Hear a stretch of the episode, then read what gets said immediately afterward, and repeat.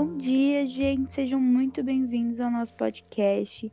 No episódio de hoje, a gente temos três queridíssimas convidadas que são alunas e pesquisadoras da ETEC de Francisco Morato. Elas fazem parte de um grupo de pesquisa é, que pesquisam mais sobre o aquecimento global, global, suas causas e suas consequências. Para quem não sabe, né, mas eu acho que já é meio óbvio, é, o aquecimento global ele é o aumento das temperaturas dos oceanos é, e da atmosfera terrestre. E, gente, o aquecimento não vai acontecer, tá? Ele é algo que já está acontecendo, vem acontecendo desde a Revolução Industrial. É, e envolve diversos fatores entre o homem e a natureza. Do que o homem já fez e faz até hoje contra a natureza volta pra gente. É aquela coisa, né? Tudo que vai volta. E a gente estamos lidando do, da pior forma possível com essas consequências. Agora eu vou passar a voz para nossa é, convidada Isabelle, ela vai explicar coisas é, e vai falar como esse aquecimento está nos prejudicando nos dias de hoje. Boa tarde, gente. Uh, sim, como a Gabriele disse, eu vou explicar mais um pouco é, quais são as causas do aquecimento global e como isso está no, nos afetando, né? É, nos afetando. Uh, é uma, uma das consequências é, muito mais, é, mais explícitas é, foram a elevada temperatura que teve em um país estadunidense, que passou nos jornais, nas redes sociais, acho que todo mundo chegou a ver. Não é comum um país chegar a uma temperatura tão alta como aquela, né? Uh, então, todo, toda essa temperatura elevada uh, foi causada pelo aquecimento global. Então, são, são, são causas né, que a gente está colhendo é, de, de ações do homem. Uma das causas também é, do aquecimento global, que influenciam no aquecimento global, é a agricultura e a pecuária, né? A agricultura e a, precu e a, precu e a pecuária é, influencia muito mais no aquecimento global do que imaginamos.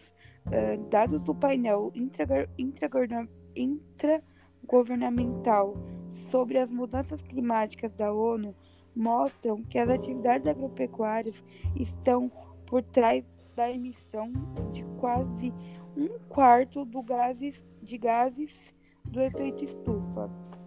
Uh, as atividades agropecuárias elas são feitas de formas não sustentáveis também, ou seja, eles realizam um desflorestamento para abrir espaço para a criação de animais, né, e de suas plantações, isso influencia no agravamento das queimadas e do desmatamento. A agropecuária também influencia no crescimento do consumo de carne bovina. E essa carne bovina, ela lança, no ga ela lança, na, ela lança na atmosfera, atmosfera um gás chamado gás metano. Esse gás, ele é responsável, é, ele é um dos principais responsáveis uh, para potencializar o efeito estufa no mundo, ou seja, só acelera o processo, e sua inalação pode causar diversas alterações no ser humano. É, quando eu pesquisei sobre isso, eu também fiquei bem chocada, como uma simples ação, que é o consumo de carne bovina, né? Que é o que a gente mais come, é o que mais tem criação no, no Brasil, né? Que a gente faz mais exportação, uh, pode é, nos trazer consequências tão graves. E também a agricultura é responsável por 3 quartos da emissão de dióxido nitroso, uh, que é um gás, né, que ele é liberado por fertilizantes, pelo, livro de, pelo uso de fertilizantes. E esse gás também é responsável por destruir a camada de ozônio, uh, intensificar o efeito estufa e o seu excesso pode provocar o aquecimento exagerado. Um dos tópicos que a Isabelle citou no texto dela foi o desmatamento. O desmatamento, que também é chamado de desflorestamento, consiste na retirada da cobertura vegetal parcial ou total de um determinado local. As suas principais causas, causas na atualidade são atividades econômicas, como a agricultura, a pecuária, a mineração, a construção de usinas hidroelétricas e a expansão das cidades. Podemos entender que o desmatamento é um, um problema ambiental que se dá a partir da Revolução Industrial, que infelizmente causou e continua causando vários danos ambientais, como a poluição atmosférica, a contaminação da água e do solo, a retirada de florestas e entre outros. A maior preocupação do desmatamento não é somente a retirada de sua vegetação original, e sim porque ele é uma porta aberta para outros problemas ambientais. Quando o desmatamento ocorre em determinadas, determinadas áreas, podemos identificar a erosão dos solos, quando os solos começam a ser retirados. Isso é especialmente causado pela água da chuva, porque agora que ele se encontra desprotegido, sem a sua própria vegetação. A vegetação tem um papel muito significativo, e em especial as florestas, na circulação das massas de ar. Então, os ciclos de chuva dependem muito da existência dessas vegetações, pois quando retiramos as vegetações, muda-se o ciclo de chuvas, e isso é diretamente ligado ao aquecimento, aquecimento global, pois menos vegetação, mais temperatura elevada de um modo geral no mundo todo. Os países que têm mais desmatamento em volume mundial são o Brasil, a Indonésia, a República Democrática do Congo, a Malásia, a Bolívia e a Colômbia. As principais causas de desmatamento no Brasil é o acrescimento da agropecuária, a expansão da agricultura, especialmente nas regiões centro-oeste, norte e também regiões onde se criam os animais. Como podemos reduzir o desmatamento? A primeira proposta é que a agricultura e pecuária elas consigam aumentar a produção de alimentos sem expansão das áreas, das áreas produtivas, elevando a produtividade no campo. Outro fator importante depende exclusivamente dos governos. Sendo assim, o governo de cada país precisa se desenvolver políticas públicas rígidas, para assim conter o avanço do desmatamento. É preciso também, além de leis rígidas, a fiscalização e punição daqueles que, por exemplo, desma desmatarem locais proibidos. Políticas comerciais também contribuem bastante, pois dificulta a comercialização de produtos convenientes de áreas de desmatamento crescente. E por último, mas não menos importante, é o incentivo das produções familiares com ênfase no desenvolvimento sustentável o que seria basicamente produzir hoje, mas também pensando nas gerações futuras, para que essas gerações não fiquem sem os recursos naturais. Uh, um do. A Nath citou, né? É, o desmatamento. E uma das causas de desmatamento são as queimadas, né? As queimadas é, são uma das causas do aquecimento global responsável pela liberação de milhares de toneladas extras de CO2 nos últimos anos.